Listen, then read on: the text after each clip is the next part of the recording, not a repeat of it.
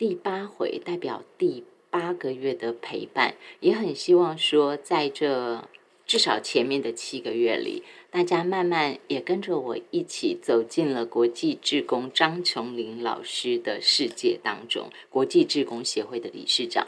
走进他个人的世界，不单单是他个人的生命哦，因为他做国际职工服务，所以呢会跟很多人、很多人的生命产生接轨、交汇。然后在这个交汇的过程中，我相信会有非常多的领悟，非常多的收获。我常常这样想，就是透过做节目，透过一个访问，当然这是因为所有的听众朋友的。我因为托大家的福气，我有这个机会做访问。可是我常常想，收音机旁听众，如果你仔细听了，我相信您会有收获。但是最大收获的应该是我，因为我是访问的那个人，我是主持人，所以我觉得我非常非常的开心。那用这个开场，其实我也没刻意安排，只是突然有感而发，想到对，第八个月了，在这个单元当中，张琼林的共好与疗愈。最美风景中，您是不是也提萃出了？您是不是也截取到了那个你最喜欢的最美风景呢？给大家请到是国际职工协会的理事长，也是社大的评鉴委员张琼林老师。老师午安，你好。啊，主持人好，还有各位亲爱的听众朋友，大家好。嗯。你会不会太忙？从上个礼拜，哎，上个月，你跟我们分享是国际志工的在地实践一，对不对？南澳好粮食方篇。然后接下来您是国际志工的在地实践二。结果我看到老师要跟大家分享的内容啊，琼恩老师要跟大家分享的内容，我一看，哦，你会，你真的太忙。我就在想，那个忙哦，不是说一天两天，而是在你一开始生命有一些不同的火花的时候，你就开始进入一个。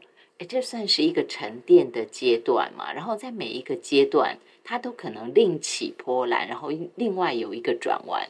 你可以回顾很简单的，如果说从二零零四年你从国际职工服务这样开始哈，有没有一个什么很简短的？你觉得你最大的收获或那个最核心的东西？呃，我觉得。我应该来讲，我要非常感谢我的自己的这个工作生涯哈。那么我一出社会，大概是在一九九二年的时候，我就是在一个非盈利的这样的一个环境工作，所以我其实比一般人有更早的机会，就是去接触这些所谓公益的。我们在做很多事情，不是只是为了自己，那那个是我的工作的启发。那我后来会做这个国际志工呢，其实也都是在我的工作过程当中会自然发现、自然接轨上的啊。那比如说像两千零四年我开始做这个国际志工的时候，当时我还在社大担任主管的工作嘛。好，那其实我有一直有一个习惯啦，就是这可能是从小就有的习惯哈，我也不晓得大家有没有这样习惯，就是。呃，过一段时间就会去整理自己的人生。我可能从青少年阶段就有这个习惯哈。那当然，随着我们的人生越走，我们就去堆叠自己的人生，然后慢慢慢慢又会再再再有更深一层的领悟，就是说，我们的人生并不是在我们经历过这些事情的那个当下而已，它其实会一直不断跟我们后面的人生去产生一些化学变化哈。那所以，其实刚才主持人提到说。嗯，我去，我去，呃，怎么去萃取这个人生的东西？其实我觉得那就是一个人的习惯。嗯，所以因此呢，嗯，随时如果你要问我啊，哪个阶段的什么事情，我几乎很快都可以跟你做出回应，不太有那种 哇太久了想不起来，很久的 不会。呀，因为这个东西一直都在跟我的后后面的人生做对话。哈，那我我也有这样的习惯，就是说，呃，我在每一个职场呃经历到的事情。我也都很希望它不是只有在我工作上发生效能，我会希望它跟我的生命是有关的。所以当我在做这些国际服务的时候，我也很自然会想，那当我在国外的时候，我怎么样回到台湾，我还可以再去延续这样的体会跟学习。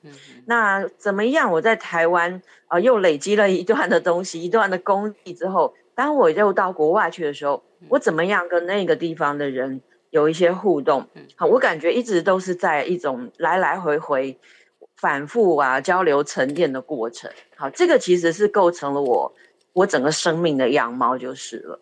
那所以对我来讲啊，其实我也很感谢有这样的机会啊，也因为主持人邀请我每个月到这个地方来做一点分享，我也才可以再把我每一段生命当中我认为值得跟大家分享的部分再拿出来。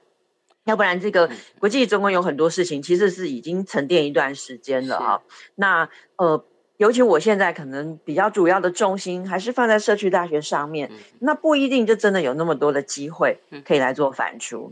那所以呃，真的也是蛮感激有这样的一个机缘啦。有时候都是为了别人，对不对？都是因为别人，我们愿意去做，然后我们就会先得到那个利益或者那个好处。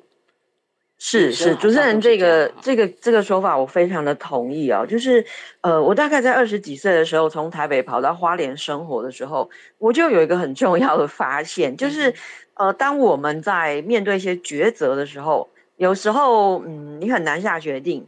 那我永远记得一个原则，就是我只要想啊，这个决定做出来以后会对其他的人比较好，通常那个结果反过来也会对我是好的。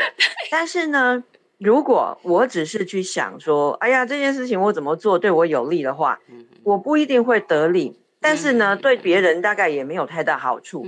所以我觉得这个变成一种很自然的习惯，哎，就是说，当我们两害相权，或者是两个好，你不知道怎么选的时候，你先去选那个对比较多人有好处的，通常不太有什么太大问题。哦，这这变成是我的一个准则了。哎，这个很其实很重要，哎。生命当中，我们每一个人都是在不断不断的选择中，然后把自己，就像您刚刚说的，不管是堆叠，又或者是累积，其实我们就在一个一个一个的选择当中，然后就后面的化学变化，这就是我们的人生。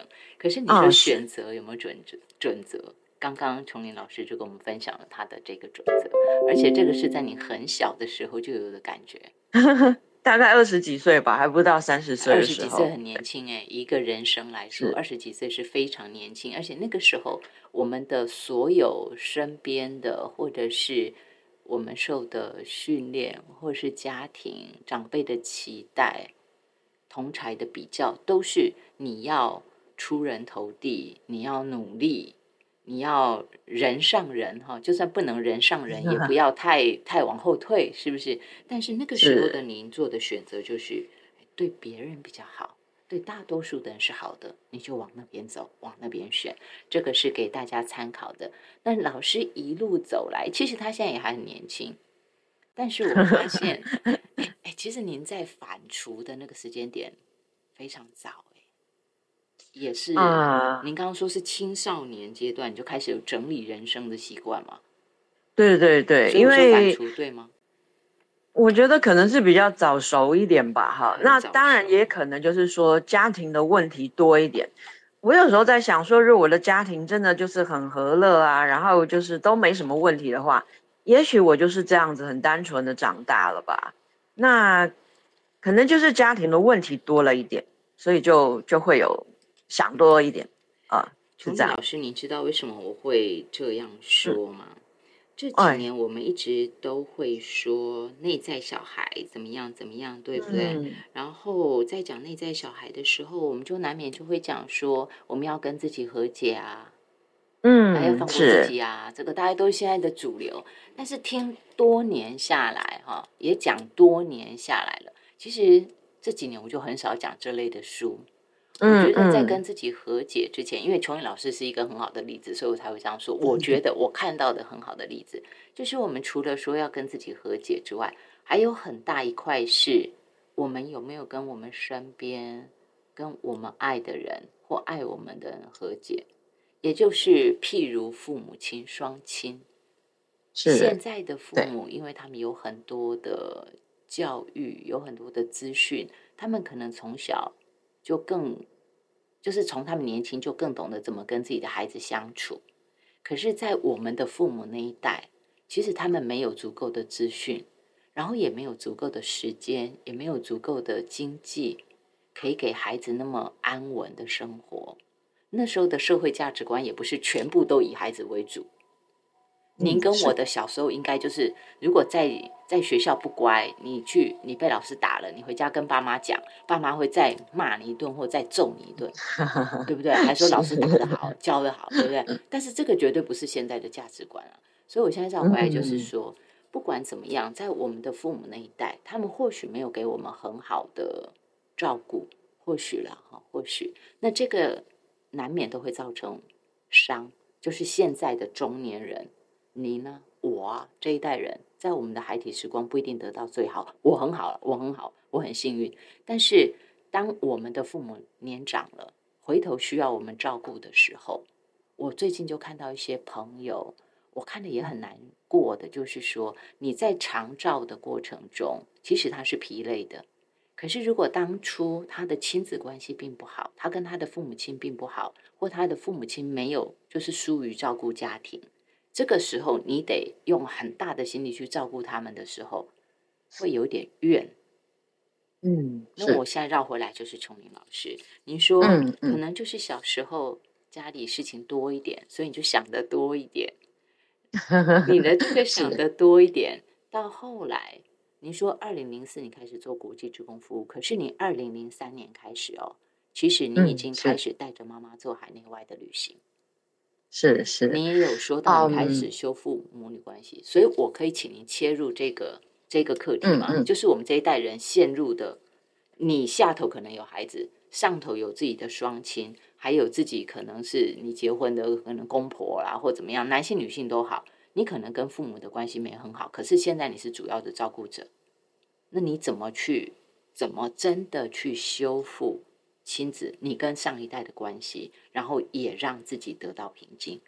分享您的心得。是，呃，我大概就是花了九年的时间哦，然后透过旅行这件事情跟我妈妈修复关系啊。那呃。您刚才有提到一个两个时间点嘛？啊，二零零三年跟二零零四年。二零零四年是我自己开始从事国际志工，但是我在更早的时候，一九九二年我就开始在从事跟做这些公益服务有关的事情。那我我当时的角色有一部分是做这种访谈的工作，所以我那时候就会访谈很多在台湾啊当志工的一些呃中年人吧，中高龄年人哈。那时候他们的年纪大概就是等于是我父母辈或者是阿公阿妈辈。那虽然那是我的工作，我的我的嗯，但是我也会被他们影响。比如说有我访谈的很多人。我们都会以为说出来当志工的人，可能他就是已经一切都没有什么负担了啊，他才有这样子的心力出来服务别人。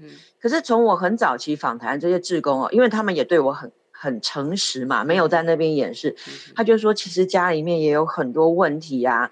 那他们觉得既然一时也解决不了，不如就暂时稍微放下，然后先出来外面啊去做服务的工作。可是非常意外的就是说，当他们在服务别人的时候，他好像也找到了一些方法，可以回去面对自己的家人。那我呢？我比他们更幸运的是说，他们只有从自己的那个服务去得到领会。那因为我要访谈很多不同的职工嘛，我就突然就累积了大量的累积了很多这样的案例。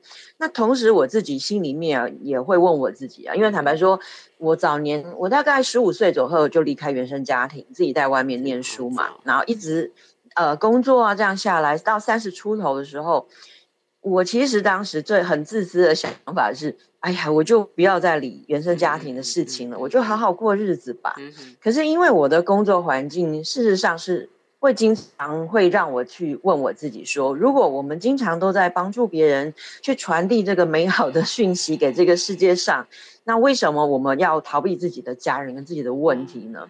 那我有时候也想过哈，如果我我的工作不是做这一类，我就是一般的上班族，然后每天就是想着说，哎呀，怎么样赚更多钱的话，我很有可能真的就会离我的家人而去，因为不会不会这个环境不会告诉我说，哎，家人是重要的啊哈。那尤其像我们呃女女生，如果你结婚以后，你有自己的家庭，可能。你去照顾你另外那个新的家庭会更加的重要，娘家可能他好像不是最优先的考虑哦。那当然，我我自己有我自己人生的一个变化，变成是说我我的不幸，但同时也是我的幸运，就是说我后来结婚那个家庭就很快就结束了嘛，所以我就变成有比较多的时间可以去回顾我的原生家庭。好，这个是一个人生的际遇的问题。那我当时因为在旅行的过程当中，我发现旅行或者也或许也是一个很好的元素，尤其是我当时做的旅行是一个比较属于公益性质，是服务性的，所以。我也看到很多人是因为做了这样一个旅行，他回去之后跟他的家人的关系得到了改善。那我当然也想要效法一下，只是我没有想到，我一开始跟我妈妈说的时候，我得到的答案是，呃，不是很正向肯定的，就是被泼了一桶冷水。那我妈妈的意思是说，呃，我才不像你这么傻呢，哈，那个。呃，不但是自己呃出钱出力啊，而且还去做这么辛苦的事情，好，然后甚至其实是去当志工，对不对？对，干嘛出钱出力啊？真是他觉得是很，他觉得是很辛苦的事哈。因为我也会让他知道说，我们不是只有去玩，我们也会去帮助一些很辛苦的人呐。哈，这些一切经费都是要自己出，不会有人帮我们出这样。那。我一开始是希望邀请我的妈妈哈跟我一起去当海外志工，但是我第一时间就被他回绝了。那我也慢慢去了解到，说他的价值观跟我是不一样的。即使呃他有有钱有闲，他都不一定会想要去做服务别人的事。那但是我并没有放弃这样的想法，只是我想我可能要拉更长的时间哈，然后慢慢慢慢的让他愿意来亲近这样子。那呃，关于我妈妈，我怎么样透过这个旅行的这个部分，大概有三个阶段。第一个呢，嗯，我我我不太敢请她直接出钱出力啊。嗯但是呢，那个时候我们要出国之前，我们都会集训嘛。那我们去到当地，有时候也会帮当地人剪头发哈。可是基本上我们都没有学过。嗯。我妈妈刚好是这方面的专业，所以在第一阶段的时候，我就跟我妈妈说。哎呀，那可不可以哪一天你你放假的时候，你来参加我们的这个培训的活动，然后你来教我们这些人简单剪头发啊，不用剪得很专业，就是只要能够把头发剪短就好了。那我妈妈愿意了哈。那那一次的经验就是说。呃，我们每一个其他的这些志工伙伴嘴巴都很甜嘛，就叫他老师长老师短啊，啊，他心里面就很高兴，因为我妈妈她是没有受过教育的人，那她当然也不敢想说她自己哪一天可以去当老师，虽然只是这样一一天的这样的一个志工，然后他负他负责的时段他就一两个小时，短短的。可是我认为那是给他一个很正向的经验。那是两千零五年的时候啊，就是我自己当志工的第二年，嗯，然后再拉长到两千二零一一年，这中间又过了六年哈。那这个时候呢，我已经带他出国去旅行啊，在国内啊也有这样旅行的经验之后，已经好几年了。那那一次我刚好要到花莲去当去演讲，嗯哼。然后我们是到一个呃原住民的部落，那我是跟当地的一个公益组织合作，就是说他们告诉我说，哎呀，如果我妈妈愿意的话哈，也可以去帮那边的原住民小朋友，就是义务剪头发，那这样子他们就可以省一点钱哈，不用去被人家剪发这样子。那我也是告诉我妈妈说，哎呀，有没有可能哈，你就我们一边旅行，你就带着你这个吃饭的家伙，然后我们大概就是有五六个这样的小朋友。我妈妈也觉得是可以。那在那一次的旅行，我就有点刻意，就是说我妈妈在旁边 stand by 的时候，我就刻意去跟这些原住民的孩子分享说：“哎呀，这个这位张奶奶哈，她小时候没有机会念书，所以她就是去学这个才艺啊哈，然后怎么样怎么样之类。”我发现我妈妈在旁边就是听着这样子，热泪盈眶啊，就是她也非常的感动，就对了。那那又是第二次，等于是说。呃，让我妈妈带着她这个吃饭的工具去帮人家做这个意见的动作，进阶到第二阶段对，然后第三阶段其实又隔了十几年，就是去年二零二二年啊，因为我在这几年我有跟一些国内自闭症的这个团体有接触，也帮他们写了一本书嘛。那去年呢，他们的这个自闭症的这个家园落成以后，那我也持续去关照他们。后来我就灵机一动，我就想说，哎，我妈妈住的地方啊，跟这个家园其实只有一趟公车，大概坐个半小时左右就可以到的地方。我来游说一下我妈妈，有没有可能去帮这些自闭症的孩子跟家长意见？那自闭症的孩子他其实有一些特性啊，他并不是说他他比较怕生，不认识的人事物，对他来讲，他都会呃需要一点适应。对，那像我是因为经常在那个地方出入，他们已经认得我这个人。嗯，那我就是把我妈妈带过来。那去年十二月我们第一次上工，我还不敢安排太多人哈，我想说就四个人哈，牛刀小试一下就好。没想到那一天呢，我妈妈这个一穿上她的这个战袍啊，她有一件那个工作时候穿的这个 那个围兜兜，是哦，这个工具一拿出来，哇，我发现他的那个工作魂就马上上升。其实他已经退休好几年，已经很很久不碰这些东西了，可是没有想到这样子唤起他工作魂以后。哇！结果就一个一个来哈，那天总共服务了十几个人，这么多。然后也有对，那也有一天有家长告诉我说，他们太惊讶了，因为过去他们带孩子去那种什么百元理法，嗯，通常就是五分钟一定要结束，不管理到什么程度，有没有剪完，他一定要带走，因为孩子坐不住会大闹，然后甚至情绪无法失控的话还。还会打人这样子，所以他们没有办法想象说自己的孩子居然可以坐在那里乖乖超过五分钟，甚至十分钟。然后也有家长跟我说，那个有的孩子没有办法听那个电动理发剃头刀的声音，他只能用剪刀。对。那我妈妈这样子用了之后，发现那个孩子居然也可以适应哈，真的太惊讶。然后还有一个孩子，他爸爸告诉我说，他的孩子已经十五年没有被别人理发。他们每次都是趁着孩子睡着的时候，然后爸爸妈妈赶快就是把握机会，把他的头发赶快剪一剪，剪得好看难看不管。那那一次居然可以，也是乖乖的让张奶奶剪头发。对对对，那。呃，我也不知道那到底是一个什么样的状况，反正事情就这样发生。所以，其实，在去昨昨天吧，哈，我们又完成了这个第九次的理法，就是每个月一次，就是连过年那个月我们也都没有停，就是提早去嘛。那现在这件事情对我妈妈来讲，就是她一个自发性的行为了。我过去前面那两个阶段都是半哄半骗，就是我妈妈都是看在我的面子上，她勉强去当一下职工。可是他现在就是每个月就是非常期待有这么一天，他可以到这个自闭症的这个家园去做服务哦。可是你想想看，我从两千零三年二十年开始，就一年，对，我就想把他骗到国际职工啊，最快，其实骗不到哎，然后就是要等这么漫长的时间，我先带他去旅行啊，半哄半骗，然后直到他退休以后哈。我妈妈退休前，如果要她这个牺牲赚钱的机会去当志工，我觉得真的太难。嗯那退休以后，因为她每天很多的自己的时间，然后她好像也有点失落感吧。对于一个从小她就是要能够靠自己双手赚钱，然后呃可以养大小孩，接受完高等教育，又支援她的娘家的人，对我妈妈来讲，这个赚钱能力太重要。然后她现在失掉这个能力之后，其实我觉得她失落感很大。那所以我觉得可以透过这个去当志工这件事情，把他的这个自信跟自尊又找回来，我觉得非常的好。可是毕竟他年纪也大，他也八十三岁哈，我也不敢真的太操他这个老人家。我觉得这样一个月一次，然后大概顶多减个十来个人，我觉得这是一个最最适当的、最适当的数量。不是说大孝显亲吗？以前的解释都是说。啊，因为可能子女很有出息，对不对？然后呃，人品又很好，你整个社会就会给高度的肯定。那这个时候，我的父母亲就是很尊荣的嘛。但是我觉得你用另外一个方式，就是他那个自信心呢，他的自尊感回来了。你看，他可以照顾，他可以服务这么多人，即使我八十几岁，我毕生所学，我一样照顾这么多人，这是。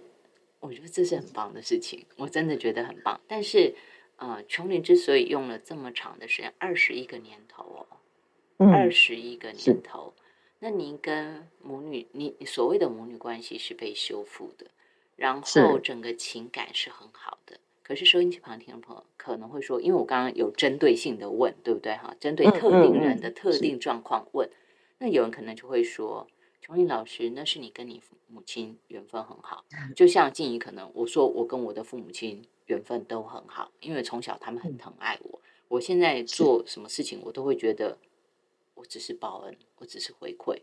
不管怎样，我都要过得去，也会过得去。可是有一些人真的可能小时候亲缘不足，真的不好，没有被疼爱过。那这个时候又类似像我们说直白一点了哈，又类似要拔屎拔尿的时候，心有不甘，难免哈。所以我等下回来，我先进广告。我回来我还是会继续请琼云老师用一点点时间，因为琼云老师他的国际职工的在地实践 Part Two 哦，不单单是这个了，这个只是其中的三分之一，但是我用了比较多的时间。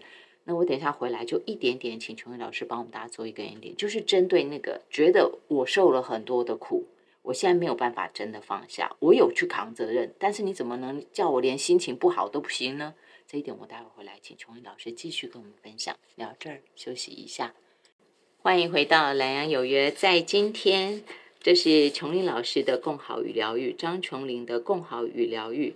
我每次都想最美风景，我好喜欢这四个字，但是如果把它全部放在一起的时候，又太长。就很尴尬，可是我又很喜欢琼恩老师在他的书里头用的“最美风景”这四个字哈，所以我就无论如何还要拿出来说一说。在今天第八回，琼恩老师跟大家分享的是国际职工的在地实践 Part Two。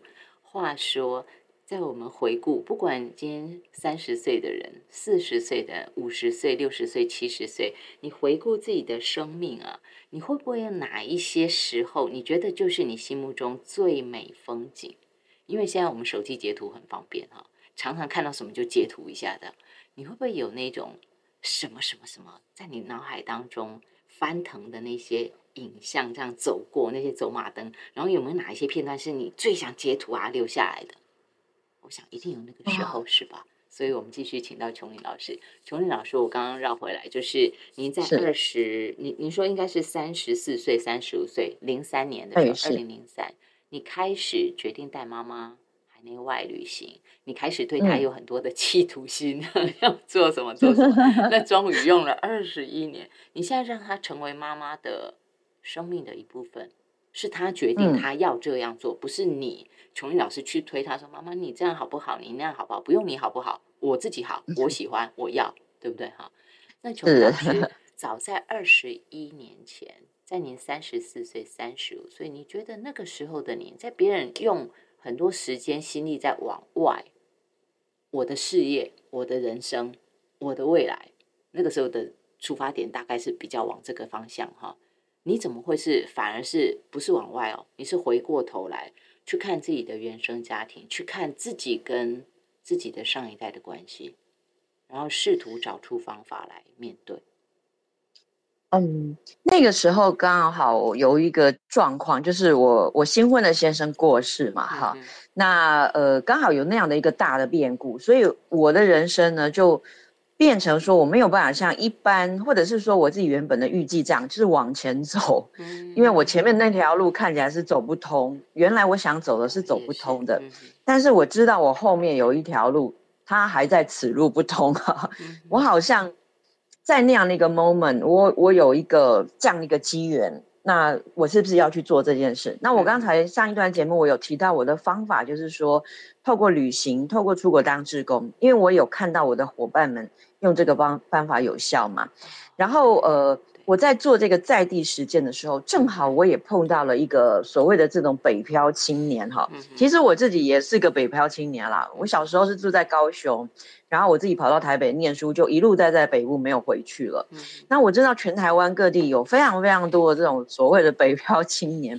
那我也认识了一个大概小我十几岁的一个女孩子。那她呃，她是住在嘉义太保，就是那个高铁站的附近哦。那她呃，我认识她是因为她的前男友跟跟我的呃跟我的朋就是我的朋友的孩子，等于是说我认识这个女孩子是因为那样的机缘，但是我。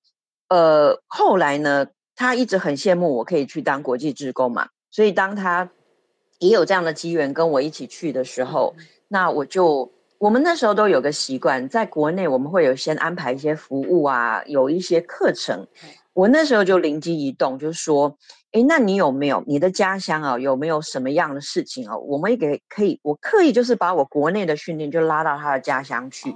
那他那个时候我知道他在台北其实待的已经有一点点不是那么的顺顺利哈，然后呢，他也觉得呃，他跟阿公阿妈的感情非常好，他也觉得阿公阿妈年纪大，他很想要陪他们。反正他跟他父母之间，我觉得也是有一些原生家庭的一些心结了哈。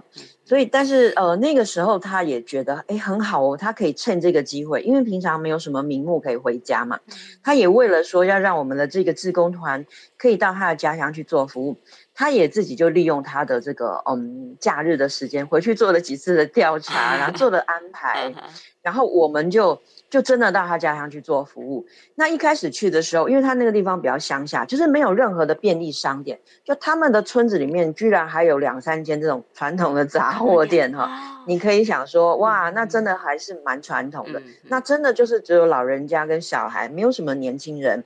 所以呢，当我们这样子一些人跑到他们家。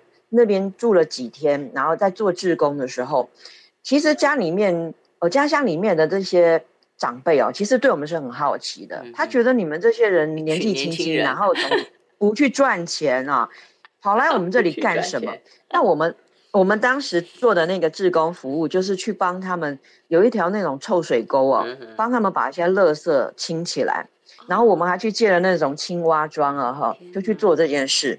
那我记得这个女孩子的阿妈，每天早上看到我们就是骂我们一顿，就说你们好做这些事情哦，我不开心啦，你们都不去工作，不去赚钱，这样，我们每天被阿妈骂，但是还是每天做。然后我们做了几天之后，开始就这个这个社区每天很多人来围观嘛，哎，他们都在桥上围观，我们下去捞垃圾，都没有人来帮我们。但是大概做到第三天、第四天，开始有人买这个吉亚冰哦，要请我们吃，就说：“哎，这个天气很热，你们要去吃冰哈。”然后一直做到后来哈，我们。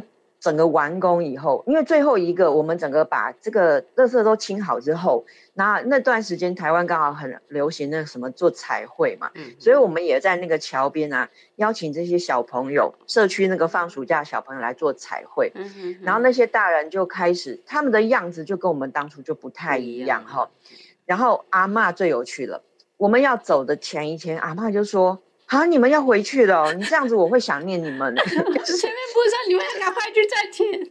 对他本来是每天骂我们，最后一天竟然跟我们说：“哈，你你们真的要走，我会想念你们。”可是我觉得更有更有趣的是，呃，我们这个营队结束之后没多久，我们就一起出国去服务了嘛，哈，服务了两两三个月回来以后，那这位这位青年就告诉我说：“他说琼妮阿姨，因为他都叫我阿姨，他说琼妮阿姨，你知道吗？”我们村子里面有很多这些叔叔伯伯，他们本来的职业就是做投资，就是会到外地去打零工，帮人家盖房子啦，哈，做板模这些。他说他们居然哈，在暑假我们去服务这段期间，他们居然想说，哇，都有那种外地的人哈，出钱出力。我们那时候也有募了一点点款，我们没有跟政府申请补助，但是有一些人不能来当志工的，他们会捐一点点钱，让我们去买工具的。钱不多，就两三万。可是这件事情在村里面引起很大的效应。他就说：“天哪，这些跟我们没有关系的人，他居然出钱出力来帮我们村子弄得比较干净。那我们这些好手好脚的人，难道不能做什么？他们就在我们清理干净的那个地方的旁边，大家就用自己的能力去盖了一个凉亭，大家可以再坐在那边休息。那这件事情其实对我来讲也是一个很大的鼓励，因为你知道。”有时候哈，我们很习惯说，哎呀，你做什么社造啊，做地方创生，就是政府要有补助，我才要来做，对不对？嗯，对，我们在那边做的时候，也有很多人在旁边讲风凉话，说，哎呀，这是 leader 应该爱走的代际，这是谁应该来做的事情？你们这些人跑来做什么？而且我们大部分都是女生，又不是男生。可是呢，我们就不管，我们就照做我们的。最后他们就觉得说，哦，那今天政府没有来也没关系，里网没有来没关系，我们自己有好手好脚，我们就可以做了。那我觉得这件事情对我来讲是一个很大的激励，就是说，只要你愿意去做，那就会有人会有感受，他也会用他的力量，好就来做事。那这件事情其实跟我第一段讲到，跟我妈妈其实是相关的。我妈妈也是那个泼我冷水的人啊，觉得我是全世界最笨的人，哦，不不努力的去往自己的人生好好的累积开拓，然后做什么志工。嗯，其实我觉得这样的人还是蛮多的，但是我真的当然没有办法说我感谢他们，我只能说他们提醒了我，这世界上大部分人都不是像我们这样，大部分人都还是会先为自己先打算，心有余力才去做别的事情嘛。啊，那。我觉得我我可能到这个世界上来使命，就是我我从很年轻我就去接接触到这样的领域，让我知道说，我们真的不不能只是为自己想。那同时你在为别人想的时候，同时我们也也就得到好处了。然后我我我又再次得到这样的印证哦。那这个是我在第第二段嘛，哈，就是说透过。协助这个北漂的青年，那这个北漂的青年过几年以后，他也真的就回到他的家乡。那他现在就是跟他的伴侣，他们是在做这个小农，然后自己也开创了一个小小的品牌。哦，好厉害！然后他告诉，他告诉我说，以前他爸爸哈都是做这种惯性农法，你只要跟他说做有机做什么，他爸爸就嗤之以鼻。他说。哎呀，你们这种在都市读书哈，只会拿笔杆，不会拿这个锄头的人，你不要跟我讲什么有机，黑龙不好啦。可是呢，他爸爸因为看不下去嘛，你比如说他用有机的，那他们就会很担心他东西收成不好，爸爸妈妈就会偷偷来帮忙他哈，就是拔草啊这样之类的。那结果呢？现在爸爸妈妈也愿意跟他一起从事有机，棒。那这个这个是我觉得说啊，很棒。因为当年他想要回乡，可是他那个时候没有什么管道嘛。因为他在学的就是这种心理学，他就是去做这种辅导人啊，这种工作。你在乡下你要能做什么呢？结果他现在回去当小农哦。对他就是当小农，就是后来他 X 那个吗？还是说他现在全职的小农？呃，他呃，我觉得当。全职小农在台湾还是有困难哈，他当然是需要做一点其他的事情来做。可是现在他已经有创了一个品牌，然后他们也会去摆一些市集呀，哈。所以我在想说，呃，他的这个农的部分就慢慢慢慢增加了。早期他刚回家乡的时候，他可能还是没有办法一下子就是务农。那他比如说，他也曾经到这个主妇联盟的这个合作社去工作过，那这个就是已经跟农业比较接近了。然后，所以我我会看到说，像我那时候到他们家乡去办这个活动，大概是二零一零年左右，是十二三年前的事情嘛。那也经过了这样的一个时间，他慢慢慢慢就真的可以在他的土地上面就生活下来，而且爸爸就是真的愿意。改做这个有机了，那这真的是很不容易的事情。从疗愈人心到疗愈这块土地，其实务农就是吗。是，而且我知道这个女孩子，她当年啊，其实也是因为家里面，她觉得父母的原生家庭的这样的状态，她是。很不喜欢的，可是我最近在他的脸书，我看到他充满了感谢。他说他很感谢他生在这样的家庭，他很感谢有这样的爸爸，有这样的妈妈。我就觉得哇，那真的也是天差地别。早期我我还在跟他的前男友，就是我们我们大家都很常碰面的时候，我觉得他其实是深受他前男友的家庭的吸引，然后留在那样的一个一个一个关系里面。那后来虽然那样的关系解除了，但是我我跟这个女孩子的缘分没有断嘛，嗯，我又一直 follow 她到现在，发现说，哎，其实她可以重新接纳她的原生家庭，然后她也成为家庭，重新再成为家庭的一份子，然后也有影响她的家人，这才是我觉得这也是一个解，对不对？对对对，这是另外一条路的和解。对对，原本他也觉得这可能是一条死路，就是他就是留在台北吧，留在台北去做其他的事吧。可是我后来发现，哎，其实不是啊，另外还有别的路是可以回来的。那他原初的起心动念是陪伴阿公阿妈。陪伴阿公阿妈的起心动念，然后再加上琼林老师的推波助澜，后来产生了个化 学反应哦，那这个效应就完全不是原本原本想的哈，真的就开出一片很美丽的花园来。那这些是琼林老师的过程，但是除了这个之外，琼林老师的无心插柳啊，也是您前头讲到的，嗯嗯，这是这一就是你的。一段一段，每一段你后来都可以印证，就是当你在做抉择的时候，你选择就是对大多数人好的那个决定，结果后来那个对你好，对大家都好，这是你后来印证，一路都是如此。那么到了第三个，你个人的这个国际职工的在地实践 Part Two，我觉得前面两个哈都比较您个人，而且你把它做做到在你生命中的关系里面。别人也可以有他自己的类似像你这样的模式，与自己与家庭和解。我觉得这个美。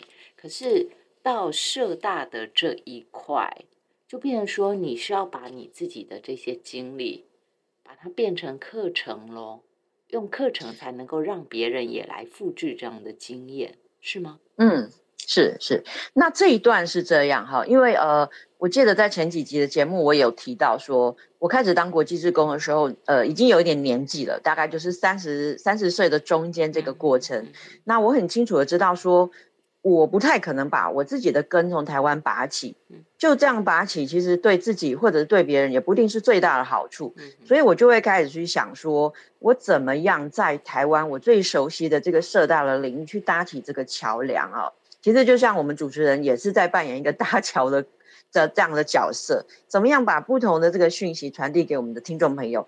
那我当时就在想说，呃，我自己不是要来教这样的课，而是我去挖掘到，说我有很多在不同国家，他们都是长期在海外去做这些服务工作的人，但是他们每年还是都会放休假回家嘛。那如果说他们有办法在他们这个休假的这个几个礼拜的时间来社大帮我们带一些短的课，然后认识了很多。有兴趣的学员，那他也可以带他们到他服务的那个国家去。那我在想说，这样有没有可能？那当时我就去跟我最熟悉的这个台北市文山社大，它是也是全国第一所社大，去跟他们谈这样构想。那很快就被他们接受了。所以当时我大概就规划了四五个不同的课程，那都是可以到不同的国家去。那它都是呃上六周的短课，然后再加一趟的海外旅行。那有一些学员，他可能只是能够来国内哈上课的部分，他没有办法一起去。但有的人他就可以全程参加。那我觉得，呃，我当时是刻意让我们社大这些社会人士参与哦，因为我过去呃带带队出去的感觉是说，虽然年轻人、大学生他们会很热情学习很多，可是我持平来讲哦，真的对长久。对这个海外有帮助的，哈，其实是我们这种有社会经验，还有有一点点经济能力的人。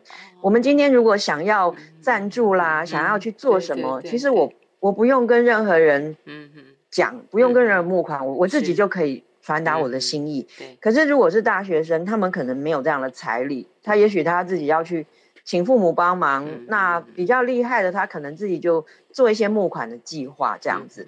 所以当时我会聚焦在社大学员，是看到这个，你可以比较长期的啊，因为有人带你去认识了这样子远方这样的需求，之后你自己还有兴趣，你就可以自己持续做。我比较看重的是这个后续的这个持续力。然后那个时候我们曾经嗯。有一个，其实现在他们在国内都有点名气哈。有一位，他其实就是我们呃，我们在深沟有一位叫赖青松嘛，哈，啊，蛮有名的。对，他的他的弟弟叫赖树胜。那我们都是在国际职工这个领域认识的。然后我记得以前，呃，赖树胜他也有来帮我们上这样的课嘛。那我记得我们到海外去的时候，树胜就会讲一个很有趣的，他说：“我觉得我们这些台湾青年好奇怪啊，你们为什么要大老远跑到？”泰国来工作，我哥哥在深沟耕田也很需要志工 啊，你们怎么都不去帮我哥哥哈？结果这个书生回到台湾定居以后，他就跟我说，我真的很佩服我哥哥，我没有办法像他这样哈，在农田里工作这么久。他说他工作个半天就累个半死，然后就要休息了。那但是但是我觉得这也是一个很很重要的看见，就是说，嗯，像树生他就有。有曾经担任我们这个短课程的这个老师嘛？那也有带这个志工到国外去。那后来他自己回国定居之后，他自己也创办了一个协会，然后就是长期的来推这样的工作。但是在十几年前的话呢，呃，我我算是那时候他还在泰国工作的时候，我就先先让他跟国内的这样子有有这样一个。对应的机会，然后另外有一个女生，她现在也是在尼泊尔创业，也是有点名气，叫林念慈。那当时呢，我也是请她来社大开这个跟尼泊尔有关的课。那那个时候她还是在一个非营利组织工作，她还没有创业。可是差不多就是这个课开完一两年之后，她就自己来创业了。那现在也做的做的有声有色。然后另外一个女生，她比较有名的是在这个柬埔寨。柬埔寨这几年大家对她的印象就是很多诈骗了哈。可是像早年其实真的，我们很多去做海外服务，柬埔寨的确它也是各国经常会去服务的一个对象哈。然后我们都会，我我介绍的这个女生，她当时是学公共卫生的，所以她比较去重视的这个是乡村地区这个孩童的健康啊跟营养这个部分。那另外还有一个，其实是我本人有参与，我也很想要跟他们去的，就是我们知道有很多这些外籍的移工来台湾工作，那有的人他其实就结婚在这里。慢慢就变成我们的外籍配偶嘛。那我们那一次是跟呃一个叫做南洋姐妹会合作。那本来是很希望说可以让一个已经有十几年都没有回回过娘家的姐妹，我们可以陪她回娘家。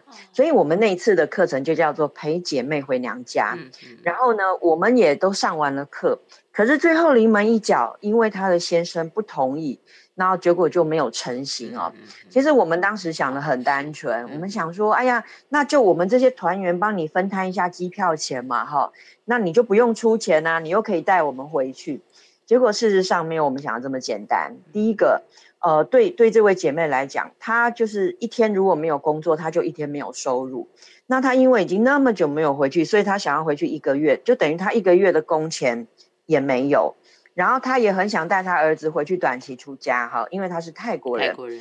那所以还有儿子的旅费。那再来这一点是她先生提醒他说：“你已经这么久没有回娘家，你一定要买非常多的礼物带回去送给亲戚朋友。”对。对，所以这些钱整个加下来，发现哇，完全不是我们可以负担的。然后其实我也我们也读到，他先生是用这样的方式在拒绝，希望他去了。对他只是不直接说不可以，他只是告诉他有这么多的困难，也怕他不回来嘛。对，然后最后最后大家我们当然是不能够说哦，那无论如何都要让他去。那万一人家的家庭破裂了怎么办？所以这这个是我们唯一这个短课程没有成型的。可是我自己也得到一个很大的学习，就是说其实事情不是说你愿意帮人家分摊钱就可以的，它后面还有很多结构性的问题。那不是我们这样一个课程是可以解决的。那我我觉得这个是一个更大的，我们学的更大的一个功课了。对，老师在你今天分享这么多，从自己的家庭到利用国际职工协会帮助很多人，然后再更扩大、更进入社区，就是你在社区大学，你把它转化成课程的方式，哈，接触更多的人，这一连串。我想请问您的，这所谓的在地实践的转化，就也就是说，因为你说嘛，你刚刚自己讲的，你说我开始做国际职工已经不年轻了，嗯，不是大学生的时候就做，虽然前面你也是参与公益组织，但是不太一样。那我要问的就是说，这每一次每一次的转化，譬如说我要做什么，哎，可能这不是我最想要去服务的。不是我优先要做的，但是我退而求其次，我现在可以先做这件事，我就做了。嗯，所以老师，我可以请您跟我们大家分享吗？这个所谓的在地实践，它或许不是首选，嗯，可是你把它转化成在地实践了，是这个这种能力，你可以跟我们大家分享一下吗？我觉得这个其实也也就是我们人生的过程哎，就是我们常常没有办法。一步到位，就是直接做到我们最想做的事情，所以我们就是要用一些迂回的方式慢慢达到。其实，再回过头来，我我也是用了二十年的时间，才让我妈妈变成是一个自发性的志工嘛。那她因为是我妈妈，这个关系我割不断，那所以我我可以用二十年时间来做。但是其他的事情，常常我们不见得可以有这么这么长的耐心来来实践它。那。我常有一个想法了哈，嗯，这个也是我自己的某种人生观吧，就是我成功不必在我，但是只要我觉得有这个机缘，我能够在这个阶阶段，我能够做一点什么，那我就去做它。也许有一天它会在别人手上开花结果，那这个其实基本上就是我我的一个基本心态。嗯哼，呃，只是说我也够幸运，几乎我栽的花，我栽的种子。好像我也没有太久，我都能够看到有点小小的成果啊。那即使就像我刚才讲最后那一段，这个南洋姐妹她真的没有在我们手上回到了娘家，可是我觉得我们也挖到了真正的问题。所以以后如果她真的非回娘家不可的话，我相信他也已经知道有哪些关卡是他要打通的哦。对，然后他能够去寻求什么样的帮助，达到他真正的梦想，这样。那所以所有的一切，我觉得。它都是一个有意义的过程啦，那所以我就觉得我们这个迂回战术，这个好像就是一个常态耶。包括我们自己人生最想做到的是，好像都不能一步到位，它都需要一个一个过程。嗯哼，嗯，耐心的，虽然看似迂回哈，是耐心的。所以回过头来，在这每一次的选择当中，好似看看起来可能有一点走不太通，但是我试着去做。看起来好像很很可以啊，后来也真的很可以。所以琼林老师，我我请您最短最短的时间哈，一分钟，核心为我们大家浓缩国际职工的在地时间 Part Two。你觉得那个最核心的精华精髓，也等于是说你你这二十几年的那种国际职工服务的那种萃取出来的那个核心的精髓，跟我们分享，当成今天的 ending。嗯，我这个我就要借我朋友的一句话，我那个刚才提到这个在尼泊尔创业啊，那个朋友他去年我帮他出了一本书，我协助他啊，然后他有一句 slogan 就是说，那么在所有的旅行啊，最后就是为了要遇到自己。那我觉得其实所有的国际职工的实践，最后遇到也是我们自己。